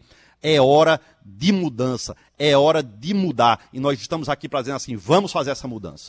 O próximo tema agora, para ser utilizado como pergunta e resposta entre os candidatos, é o tema saúde. Seguindo as regras do nosso debate, o candidato Pastor Wellington deve necessariamente dirigir sua pergunta ao candidato João Arnaldo, que não respondeu ainda. Então, candidato Pastor Wellington, você tem 30 segundos para sua pergunta. João, é, você sempre defende, nesse sentido da saúde, mais Estado, menos parceria público-privada. Você sempre coloca ah, que não funciona e, de fato, a gente tem algo em comum, que esse sistema de OS aí, de fato, não funciona. Aqui, pelo menos aqui adotou o governo do Estado. Existem outros estados, alguns que funcionam, mas não a de Pernambuco. Então, o povo precisa saber né, o que é que você pensa de fato e o que é que você propõe para resolver o caos da saúde pública em Pernambuco. João Arnaldo, dois minutos para a sua resposta. Olha, eu tenho que agradecer essa oportunidade, porque realmente esse é um debate que está no coração e no desespero do povo pernambucano, que sonha por ter um momento, uma oportunidade de uma política pública efetiva de saúde. Está havendo uma privatização disfarçada em Pernambuco. Ela começou onde estão as gestões do PSDB no Brasil, em São Paulo, Minas Gerais. E diferente do que o pastor Wellington comentou, não há experiência em lugar nenhum que ela está funcionando. E ela ainda é mais cara. Estudos recentes feitos por especialistas em política de saúde mostram que essas contratações disfarçadas de iniciativa privada, chamada de OS, mas que são, são praticamente, na prática, empresas, inclusive, que têm uma lógica de faturamento similar de lucro. Para vocês terem ideia, as OS aqui elas pagam menos de um salário mínimo para enfermeiros, para técnicos de enfermagem, mas cobram do Estado quase três salários mínimos. Eles cobram por um serviço que era para ser automático. Nós queremos fazer uma estrutura de saúde eficiente com quem faz a saúde pública, que são os servidores da saúde. Nós vamos garantir a reestruturação de 12 hospitais regionais em cada microrregião de Pernambuco, desafogando a pressão que tem sobre a região metropolitana. Vamos fazer parceria com os municípios e equipar os, os postos de saúde com os equipamentos que fazem atendimentos pre preventivos é, à população com exames imediatos, como, por exemplo, raio-x, eletrocardiograma, sumário de urina, que são, hoje são serviços e exames baratíssimos que têm uma resposta imediata, que poderiam ser feitos. Nós vamos criar a Casa de Assistência ao Parto e à Saúde da Mulher em todos os municípios de Pernambuco. O pernambucano hoje não nasce na sua cidade. E cria a mulher, a mãe, a uma, toda uma penúria, todo um sofrimento, uma violência obstétrica para poder conseguir parir, às vezes a 300 quilômetros de onde está vivendo. Nós vamos mudar a realidade, investir na saúde pública, de qualidade, com transparência e com um custo muito mais efetivo. Pastor Wellington, um minuto para a sua réplica. João, é, infelizmente você não tem conhecimento de causa. A OS no modelo de fato de Pernambuco não funciona. Eu conheço a gestão a, da Santa Casa de Misericórdia em São Paulo, que é feito pela iniciativa privada e que funciona. Oferece um serviço de qualidade com um custo infinitamente menor. Quando se quer fazer, de fato, quando quer se fazer com probidade, com transparência, com efetividade, ofertando um serviço de qualidade à população, dá para fazer. O que não dá para fazer é com conversa. Você tenta sempre nacionalizar, colocar a culpa no governo Bolsonaro, que as coisas não funcionam, que o governo Bolsonaro é um caos. O seu governo foi uma desgraça, o governo do seu presidente, do ex-presidiário, foi uma desgraça em cima de tudo isso. Não há melhoria de nada, absolutamente nada. Recursos e mais recursos foram lançados no, no uh, no ralo da corrupção. A verdade dos fatos é essa. Nacionalização não vai funcionar. Quem vai governar Pernambuco é um de nós, aquele que o, que, que o pernambucano de fato acreditar. Então a coisa tem que ser vista com responsabilidade e com transparência. João Arnaldo, um minuto para a sua tréplica. Corrupção é comprar 51 imóveis a dinheiro vivo, sem saber de onde é que ele veio. Bolsonaro tem o governo mais corrupto da história do Brasil e ainda é aliado de miliciano. É o governo que está destruindo a economia e a política nacional. Qualquer tipo de defesa a esse governo que tem destruído, inclusive, a família brasileira, porque o que mais ameaça a família é a fome. O que mais tem destruído lares é a falta de recursos para comprar o mínimo para a subsistência dos seus filhos. É o governo que mais tem destruído a condição do brasileiro de respirar e sobreviver. Com... Bolsonaro acabou com a esperança do povo brasileiro. Mas olha, não adianta vir com mentiras. O custo das OS, onde são modelos, elas, são, elas têm um custo muito maior para o que entrega. E eu desafio você a apresentar qualquer estudo que diga o contrário, porque nós temos isso. Inclusive, nós vamos apresentar nas nossas redes essas informações que nós estamos apresentando, porque aqui não tem tempo. Mas nós provamos o que nós dizemos. Não fazemos aqui discurso e bravata. Estão destruindo a saúde pública. Lembramos ainda que sete candidatos, cujos partidos têm representação no Congresso Nacional, foram convidados e estão ausentes deste debate a candidata Marília Reis, do Solidariedade, e o candidato Anderson Ferreira, do Partido Liberal. Vamos então às regras desse quarto bloco. Neste bloco, os candidatos vão responder a perguntas enviadas por ouvintes da Rádio Jornal e selecionadas pela produção do debate previamente. As perguntas serão enumeradas e eu, mediador, vou sortear o número da pergunta que o candidato vai responder. Cada candidato vai ter até dois minutos para responder a pergunta em questão. Bom, vamos sortear o número da pergunta. Lembrando que as perguntas foram enviadas pelos nossos ouvintes. O número 1 um foi enviado por José Roberto de Bezerros, 2, Edivaldo do Recife, 3, Eduardo de Ipujuca, 4, Edinaldo do Engenho Velho, 5, Pedro Caldas de Petrolina, 6, Lourinaldo da Várzea e 7, Roberto Dias de Afogados. Então, Vou sortear o número da pergunta e o ouvinte correspondente vai fazer a pergunta E um candidato também vai ser sorteado para responder. Então, o número sorteado é o 04, que corresponde ao ouvinte Edinaldo de Engenho Velho. Eu moro no bairro de Engenho Velho. E eu gostaria de perguntar aí para os candidatos. Nós passamos quatro anos enfrentando dificuldade, fome, desemprego, é, violência, um monte de coisas que, na realidade, de responsabilidade dos governos estaduais e federais. Por qual razão eu deveria acreditar que agora esse pessoal está prometendo resolver tudo isso? Por qual razão eu deveria acreditar nele? Como é que eles podem resolver tudo isso através dos seus discursos pré-eleitoral dizendo que é a solução para todos os problemas? Muito obrigado. Agora eu vou sortear o candidato que vai responder a essa pergunta feita pelo ouvinte Edinaldo de Engenho Velho.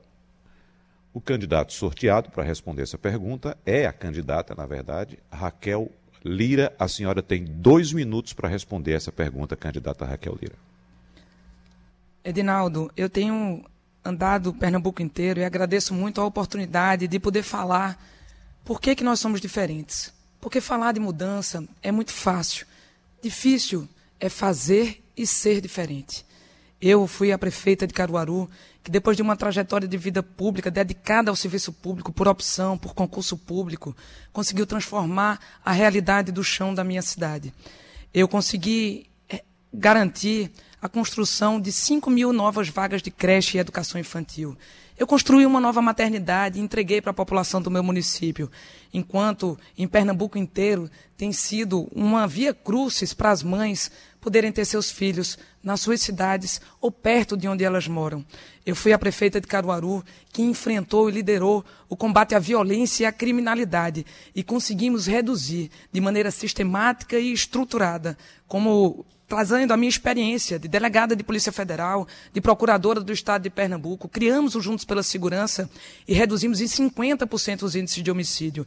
Enquanto, por exemplo, Pernambuco crescia na, no homicídio cresceu durante esse primeiro semestre, Caruaru continuou diminuindo. Ontem eu vi o relatório dos primeiros oito meses de criminalidade em Pernambuco e, re, e Caruaru reduziu em 33%. Eu sempre digo que fale por mim, muito mais do que as minhas palavras, que podem até ser bonitas, mas as minhas atitudes, os meus atos, nos cargos que estive ao longo da minha vida e da minha trajetória. Eu tenho ao meu lado Priscila Krause, deputada ficha limpa, operação da Polícia Federal com a gente só quando eu fui delegada da Polícia Federal. Com a gente é trato de maneira correta do dinheiro público. Foi assim que aprendi, é assim que dedico a minha vida pública, para fazer com que a máquina pública possa moer e chegar na vida das pessoas que mais precisam. É assim que a gente vai fazer em Pernambuco também. Obrigado, candidato. Agora eu vou fazer o sorteio do número correspondente à próxima pergunta. O número sorteado é o número 7, que corresponde à pergunta do ouvinte José Roberto Dias, de Afogados. Eu peço aos senhores candidatos que escutem atentamente a pergunta do ouvinte. Me chamo José Roberto Dias, do bairro de Afogados. Sou uma pessoa com deficiência. No estado de Pernambuco, temos pouco mais de 2 milhões e 400 mil pessoas com algum tipo de deficiência. Cerca de 27,50% percentual da população. Minha pergunta o que fazer na área da inclusão? Qual o programa de governo dos senhores candidatos no que diz respeito a nós, pessoas com deficiência? Obrigado. Bom, vou sortear agora o candidato que vai responder essa pergunta do ouvinte José Roberto Dias, de Afogados. O candidato que vai responder, tem dois papéis aqui, um só, portanto, é o candidato Danilo Cabral, do PSB. Candidato Danilo Cabral, o senhor tem dois minutos para responder essa pergunta. Esse é um tema muito importante que, de fato, hoje faz parte das preocupações, eu digo, da sociedade brasileira. Né? É você garantir é, o direito às pessoas com deficiência é, de um conjunto de políticas públicas que respondam a todas as demandas né, que estão postas. Garantir que essas pessoas possam ter os seus direitos efetivamente reconhecidos. E claro que isso é uma ação que deve ser feita de forma transversal. Não existe uma área específica que você deva tratar, mas sim buscar fazer chegar ao conjunto das áreas essa preocupação, esse olhar com as pessoas com deficiência. Eu fiz isso como secretário de Educação do Estado de Pernambuco. Eu tive a honra de servir a Pernambuco como secretário de Educação. É, entre outras medidas que a gente fez, a gente trouxe para dentro da educação é, essa preocupação com a educação inclusiva, né, que lá atrás era vista com muito preconceito né, por aqueles que faziam a educação pública. Ou seja, é você colocar dentro do mesmo ambiente o respeito à diferença, à diversidade, né, para que a gente possa, a partir disso, inclusive, é, construir é, uma sociedade mais igual, né, que respeite todas essas diferenças. Nós temos uma preocupação também, e vamos continuar a fazer isso na área da educação, mas também no acesso à questão da saúde. Né? Acho que é muito importante que a gente possa garantir espaços reservados para que você possa atender as pessoas com deficiência. E a nossa proposta, nosso programa de governo, é prever a instalação de centros regionais de saúde às pessoas com, com deficiência é, inclusive aqueles que têm é, transtornos funcionais, como por exemplo o autismo, né, que é uma coisa muito presente hoje na sociedade, as pessoas estão cada vez mais convivendo é, com esse tipo de situação. Por isso que essa é uma preocupação que a gente vai estar estruturada e, claro, dentro da estrutura do governo tem uma área que cuida disso com a Secretaria Especial né, da Pessoa com Deficiência. Esse é um compromisso que nós vamos firmar para que a gente possa garantir é, inclusão e respeito às pessoas com deficiência. Obrigado, candidato. Vou sortear agora o número da próxima pergunta de um ouvinte da Rádio Jornal que vai fazer a pergunta para os candidatos. O número sorteado é o número 2, que corresponde à pergunta do ouvinte Edivaldo do Recife. Preste atenção, candidato, por favor. A minha pergunta seria sobre transporte, sobre a, a qualidade do transporte aqui no estado, se qual a, a melhoria que ele fa, faria aí. Que teve uma época aí que teve um candidato aqui que prometeu que a gente ia ganhar uma hora, uma hora das nossas vidas, porque ele ia, ele ia solucionar o problema do transporte, o problema do, do, do metrô, o problema dos ônibus sublotados. Eu queria saber se o candidato teria alguma solução aí relacionado aos transportes públicos do estado de Pernambuco, ok? Obrigado aí a todos. Para responder essa pergunta, vamos sortear um candidato que ainda não respondeu. E o candidato sorteado é o candidato João Arnaldo, do PSOL. Candidato, dois minutos para sua resposta. Edivaldo, o transporte público virou uma das maiores tragédias que vive o povo da região metropolitana do Recife. É importante dizer que não há também uma política estadual para o transporte nas principais cidades do interior do estado que precisam também ser estruturados. Mas nós vamos começar fazendo onde hoje há um caos. E esse caos se chama é, abandono, descaso com a população que mais precisa. Por isso que a gente quer inverter a prioridade. Porque aqui nessa bancada, vocês podem ver que eles ficam se, se criticando, mas é tudo farinha do mesmo saco. Eles fazem parte da, do mesmo DNA da política. Essa receita que entrega o mesmo resultado que é essa política de Paulo Câmara. Todos eles apoiaram Paulo Câmara quando Paulo Câmara foi candidato a governador. Todos eles fazem essa política que é de, de serem mais amigos do mercado, dos empresários, e quando chega na hora, o orçamento não fica para quem mais precisa. E é por isso que o transporte não está funcionando. Nós vamos garantir que um serviço que é feito hoje nas principais cidades do mundo, porque é mais barato, é mais simples, como os VLTs, que é um veículo leve sobre trilhos, seja implementado nos principais corredores da cidade. Nós vamos ligar toda a região metropolitana, fazendo com que, por exemplo, a Agamenon, a Avenida Norte, a Caxangá, possam ser interligadas por VLTs. Em vez do ônibus ser o principal modal, será o VLT, será bicicletas, será a navegabilidade do Rio Capibaribe, mas também os ônibus serão complementares ao sistema de VLTs que vai interligar o metrô. Nós vamos garantir que o metrô seja reinvestido, porque está havendo um, um sucateamento programado para desmoralizar o metrô e ficar fazendo com que os candidatos que estão aqui fiquem dizendo, nós vamos privatizar, porque se privatizar vai ficar ainda mais caro do que está hoje. Nós queremos garantir que o recurso que já foi, que era necessário no orçamento da União para o metrô do Recife seja garantido. Isso vai transformar a realidade do transporte público por um custo que é viável ser feito pelo Estado. Obrigado, candidato. Sortear mais um número relativo a alguma pergunta de ouvinte da Rádio Jornal. E o número sorteado agora é o número 3, que corresponde à pergunta do ouvinte Eduardo de Ipujuca. Por favor, candidatos, escutem com atenção. Olá, meu nome é Eduardo, sou motorista de aplicativo É, eu queria fazer uma pergunta para os candidatos ao governo do estado que, que me incomoda muito, me incomoda acho que muita, acho que praticamente todos os pernambucanos, que é as condições das nossas estradas. É muito buraco, falta de sinalização. E assim, eu vejo que eles investem muito, muito mesmo, para é, é questão de câmera, investem muito em, em, em radar para nos multar, né, ganhar mais recursos e eu vejo que esse recurso não é aplicado de volta nas, nas condições da estrada. Parece que tem algum convênio com, com a oficina para quebrar logo o carro da gente e a gente faz o serviço. É, eu queria saber qual é a solução que eles vão ter para sobre a estrada de Pernambuco. Bom, e para responder a essa pergunta do ouvinte Eduardo de Ipojuca, sorteamos o candidato Pastor Wellington, do PTB. Dois minutos para sua resposta, Pastor Wellington. Amigo, Pernambuco vive o governo do caos. Pior governo da história desse estado. Dinheiro mal utilizado, de fato, todas as estradas da gente, uma verdadeira tábua de pirulito. O usuário uh, das estradas nunca foi tão desrespeitado. Temos o IPVA dos mais altos do país e nada é revertido para estradas. A gente vê aqui muita solução pronta, a gente vê aqui muito discurso bonito, mas quando a gente pergunta de onde vai sair os recursos para fazer tanta obra, a gente não vê resposta nenhuma. É só o vou fazer, vou fazer.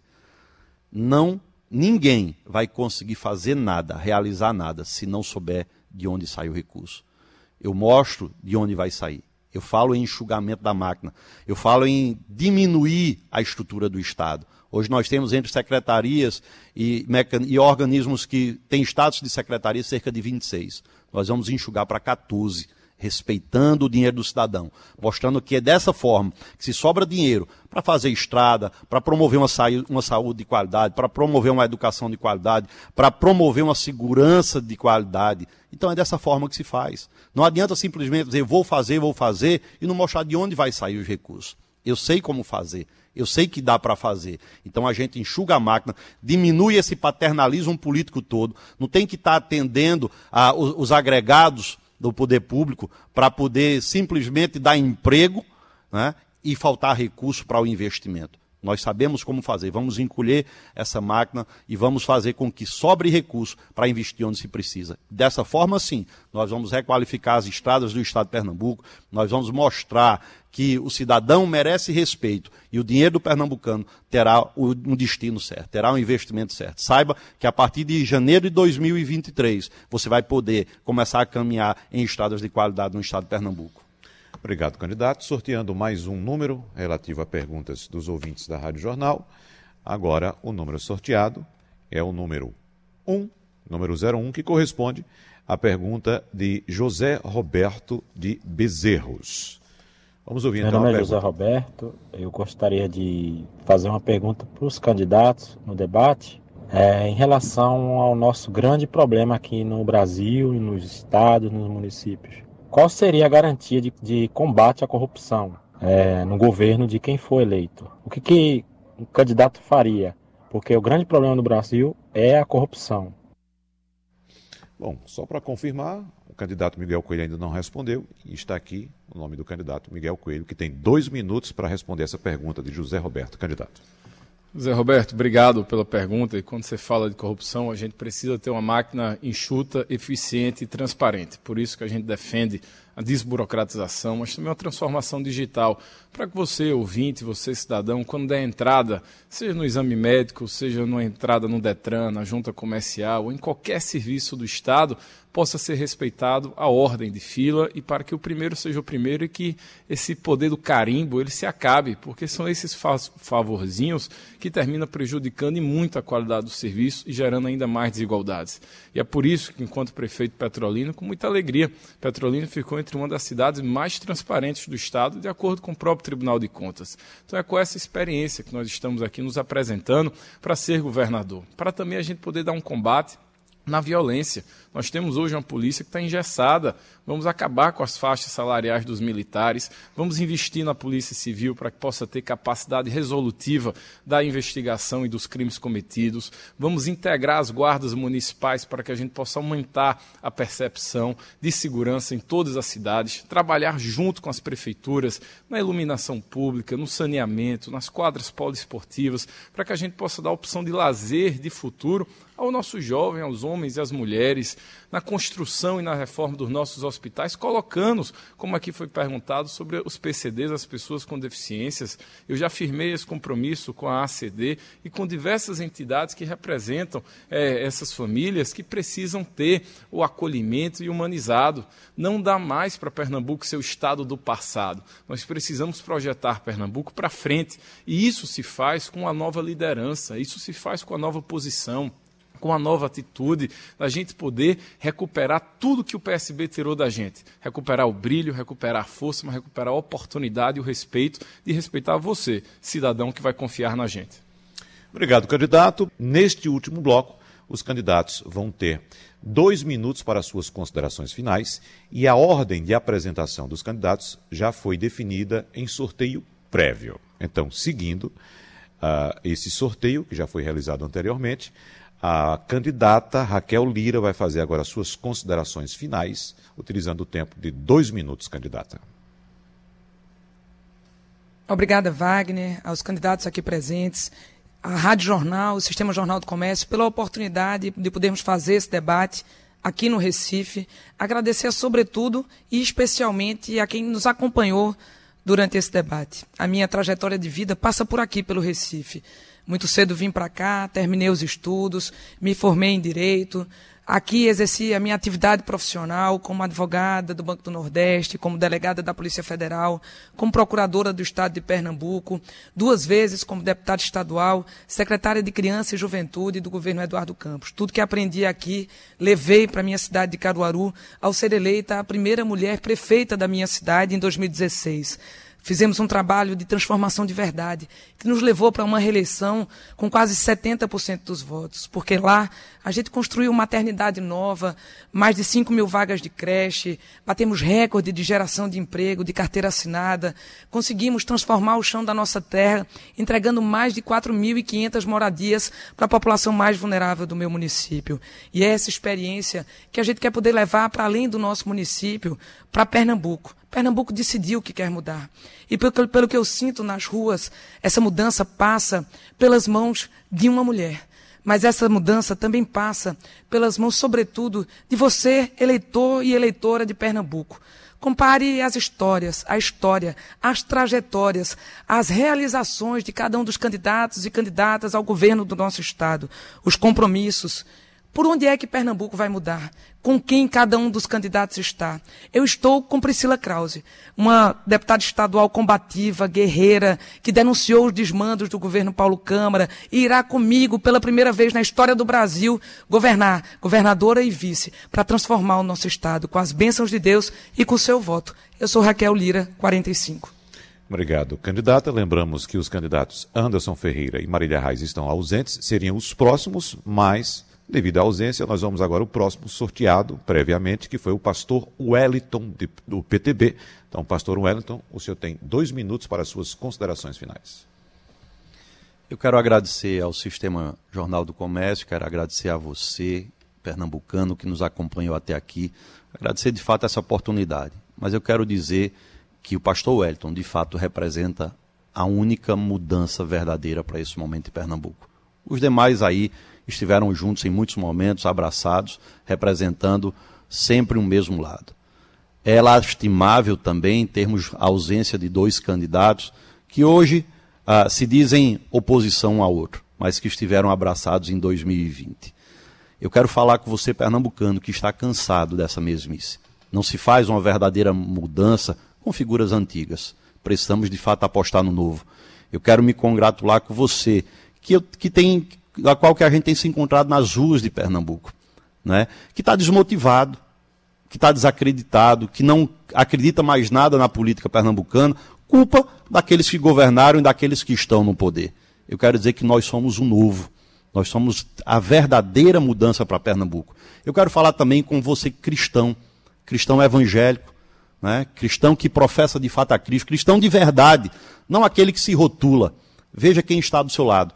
Veja quem de fato defende as nossas bandeiras. Você sabe que pode contar comigo nessa hora. Não um governo de canetada que desrespeita o cidadão, que desrespeita o cristão. Sempre estarei, sempre estive e sempre continuarei ao seu lado, defendendo as nossas pautas, defendendo as nossas bandeiras. Sempre foi dessa forma. E como governador do Estado, eu quero reafirmar o meu compromisso com você e dizer que as nossas pautas serão prioridades, que as nossas pautas serão respeitadas e que o diálogo sempre haverá. Eu quero dizer que o pastor Wellington 14 representa de fato a verdadeira mudança para Pernambuco. Obrigado, candidato. Seguindo a ordem do sorteio, agora o candidato do PSOL, João Arnaldo, dois minutos para suas considerações finais, candidato. Eu quero agradecer a você que até agora está conosco, ouvindo o debate. Esse é o quarto debate entre candidatos a governadores e acreditando que é possível fazer algo diferente quando há uma prática diferente, quando há uma história diferente. Eu venho de uma origem onde eu sentia na pele a ausência de políticas públicas mas foi também com a ajuda de uma política que eu consegui chegar à universidade. Foi por conta do café, almoço e janta que eu tive na Casa do Estudante em Pernambuco que eu vi a chance de poder me dedicar a estudar. Eu fui o primeiro neto da minha família e a chegar ao, curso superior. Foi quando aí eu decidi fazer o curso de Direito e ser advogado de movimentos sociais, da pastoral da terra, de sem terras, de sem teto, de sem direitos, porque eu descobri que a política é feita por gente que só, só, se, só quer representar a elite e aí foi por isso que eu fui para o PSOL. O PSOL é um partido que tem o povo que mais precisa em primeiro lugar. Nós queremos chegar junto de quem nunca teve parte do jogo, quem nunca é prioridade no orçamento. E é por isso que a gente precisa derrotar Bolsonaro. Eu estou com Lula para presidente. O PSOL tem, a, tem um mandato das juntas que se destaca na Assembleia como um, um mandato de esquerda combativo que tem feito a diferença. E nós queremos multiplicar esses mandatos na Câmara Federal, na Assembleia Legislativa, mas também multiplicar mandatos como o de Dani Portela, o de Ivan Moraes, que tem orgulhado Pernambuco e o povo do Recife com sua atuação combativa. Eu quero fazer a mudança pela esquerda em Pernambuco. Por isso que eu quero lamentar a ausência de quem está aqui. Seja o candidato de Bolsonaro, que não tem discurso nenhum, foi o pior prefeito de Jaboatão, seja a candidata Marília, que nessa eleição abandonou as origens da esquerda e se juntou com o que tem de pior na direita bolsonarista, porque eles votaram em todos os projetos de Bolsonaro no Congresso Nacional esqueceram de quem, quem representa aqui em Pernambuco. Por isso que eu lamento não somente a ausência de Marília nesse debate, mas de estar junto com quem abandonou o povo e quem traiu a população de Pernambuco. Obrigado, candidato. Seguindo a ordem do sorteio, vamos agora às considerações finais do candidato Danilo Cabral. Dois minutos para o senhor, candidato. Bom, minhas primeiras palavras, mais uma vez, são de agradecimento ao Sistema Jornal do Comércio por essa oportunidade para que a gente pudesse, mais uma vez, se apresentar aqui em Pernambuco. Nós temos uma longa trajetória de vida dedicada ao nosso Estado. Eu tenho 55 anos de idade, sou casado, formado pela Universidade Federal de Pernambuco em Direito, com especializações na área de Direito Administrativo, Direito Constitucional, né, de gestão pública. Né, sou um servidor público de carreira pela via do concurso de um órgão muito importante, que é o Tribunal de Contas do Estado. Tive a oportunidade, nessa minha trajetória de vida, de servir a Pernambuco em muitos momentos. Fui diretor-geral do Tribunal de Contas, fui vereador da cidade do Recife, com muito orgulho vereador da cidade, secretário da Prefeitura do Recife na gestão do prefeito João Paulo, secretário da Educação na gestão do governador Eduardo Campos. Quem conhece a educação de Pernambuco sabe que hoje ela é, de fato, uma das melhores do Brasil. Eu fiz chegar farda na escola, merenda, livro didático, kit escolar, escola em tempo integral em todas as cidades do Estado. Né? Fui secretário da cidade, secretário de Planejamento, três vezes deputado federal, presidente da Comissão de Educação na Câmara dos Deputados, né? lá também líder do Partido Socialista Brasileiro, defendi a saúde, defendi a educação, defendi a assistência social, sempre votei a favor dos direitos dos trabalhadores. Eu, não, eu votei a, contra a reforma trabalhista, contra a reforma da Previdência, contra a privatização é, da Eletrobras, da Chester e a venda do Rio São Francisco. Essa história, essa bagagem política, essa experiência administrativa, política, mas, sobretudo, a disposição que eu tenho hoje para que a gente possa construir um novo momento em Pernambuco.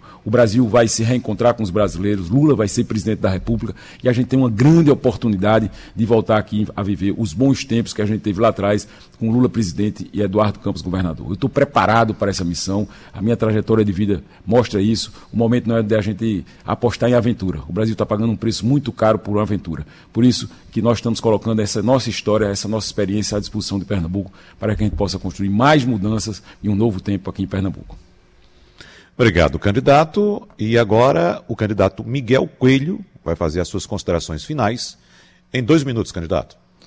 Wagner, primeiro, em seu nome, agradecer ao Sistema Jornal do Comércio pela oportunidade, aos candidatos e candidatas aqui do nosso lado, pela oportunidade de debater Pernambuco. E a você, que está em casa, no trabalho, que vai parar agora almoçar, faça uma reflexão. Você vai ter a comida num prato. Mas hoje tem muitos pernambucanos passando por dificuldade, por fome, desempregado, por viver num estado tão desigual. Isso é fruto do desamparo, isso é fruto da incompetência, isso é fruto da preguiça e da acomodação de um governo que já se arrasta há 16 anos e que infelizmente levou Pernambuco para a lanterna do Nordeste e do Brasil. O momento não é de mudar apenas pela mudança e trocar seis por meia dúzia. Não é hora de, outra, de outro posto, de outra aventura. É hora de competência, é hora de experiência, é hora de liderança. Eu me apresento aqui como tendo sido o melhor prefeito de Pernambuco, como fui em Petrolina e saí com 90% de aprovação da minha cidade. Se fiz de Petrolina a cidade que mais gera emprego no estado, a melhor cidade para se viver do Nordeste, a que mais tem saneamento e abastecimento de água de Pernambuco, com um orçamento bem menor do que o estado, imagine a transformação que nós podemos fazer juntos. Eu não estou aqui para brigar com o presidente ou para trazer futrica política. Eu estou aqui para poder debater os problemas e os desafios que Pernambuco tem. Basta de Pernambuco olhar pelo retrovisor. Queremos olhar para o futuro, queremos construir um Pernambuco mais justo, com mais esperança, com desempenho. O caminho para diminuir a fome, diminuir as desigualdades sociais é o emprego, é o investimento, é o respeito à população. Essa é uma eleição atípica em Pernambuco, onde tem muitos candidatos, mas a mudança não precisa ser no discurso nem pode ser. Tem que ser com atitude, tem que ser com coragem, tem que ser com exemplo. Por isso que nessa eleição, compare Ligue para Petrolina, para Caruaru, para Jaboatão, para o Recife. Vai no Google, vai nas redes sociais, vê o que cada um fez. Essa é a eleição da afirmação. É a eleição de Pernambuco recuperar a sua força e o seu orgulho. Por isso, peço seu voto, Miguel 44. Bom, então chegamos ao fim do debate entre os candidatos que disputam o governo do estado de Pernambuco. Nós agradecemos aos candidatos que estiveram presentes ao debate, agradecemos a você, ouvinte, pela sua audiência. Temos a certeza que contribuímos para a sua decisão de voto, o eleitor terá suas dúvidas. Obrigado mais uma vez a todos e lembra você que nos acompanha que daqui a pouquinho nós voltaremos com uma análise desse debate, desse encontro de hoje, com os jornalistas Igor Maciel e Jamildo Melo. Obrigado a todos, abraço.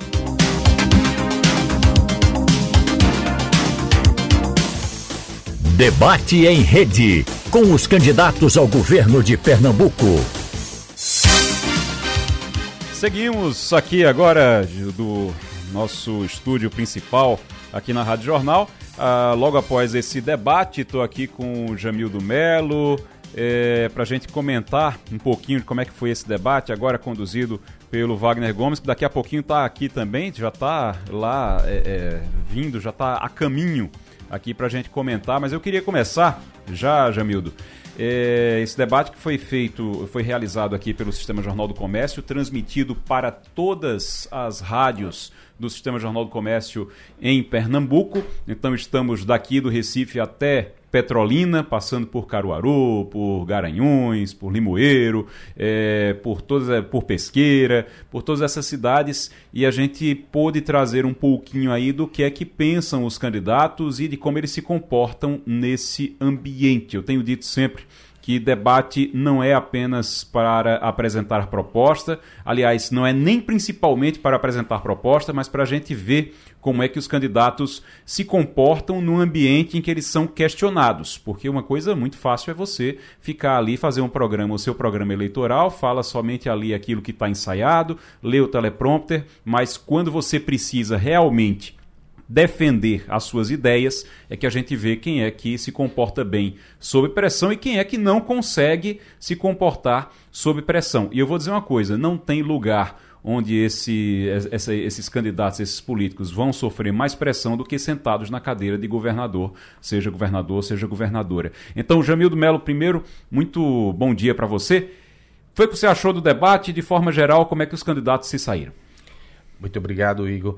Olha, é maravilhoso, foi maravilhoso o debate, porque foi um debate muito franco, muito aberto, em que eles puderam apontar as contradições dos concorrentes de uma maneira civilizada. Se a gente comparar com o evento da semana passada, quando teve o, o primeiro debate lá em Caruaru, a gente percebeu algumas nuances aí em relação ao anterior, de mudança. Por exemplo, naquele lá, o Danilo me pareceu muito mais incisivo. Ele estava pistola e conseguiu, parece que, embatucar os adversários. Nesse agora, ele continuou sendo pistola, foi lá e, e cravou algumas uh, considerações negativas em relação aos adversários, mas eles estiveram muito mais acordados, por assim dizer. É e eles foram surpreendidos no debate primeiro... lá de Caruaru, da, da TV Jornal, é, no E você melhor que ninguém pode dizer que estava lá. É, é, eles foram surpreendidos, digamos assim. Opa, esse é Danilo, ficaram ali. Hoje eles já estavam preparados para esse, esse clima, né? Exatamente.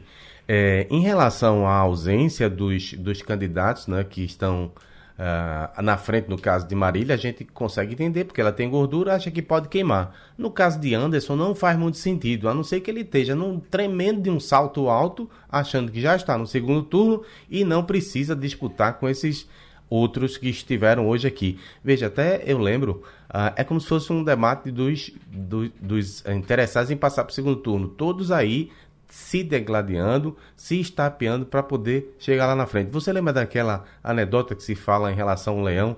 Os uhum. sujeitos estão caminhando na mata e encontram o leão. Mas sei, será que a gente consegue correr mais que o leão? E o outro disse: olha, eu, eu só, só preciso, correr mais que você. Exatamente. Então, o, é. o leão aí é o segundo turno é. e todos correndo para ver se conseguem passar para a nova fase. Né? A gente pode detalhar melhor como foi a atuação de cada um depois. No, só no, no, no, caso de, de Anderson, só pontuar que Anderson ele pode até tentar passar confiança, dizer não, ele, eu não estou indo porque eu já estou no segundo turno, não posso me prejudicar. Ele realmente ele está evitando se prejudicar, mas é por causa da rejeição.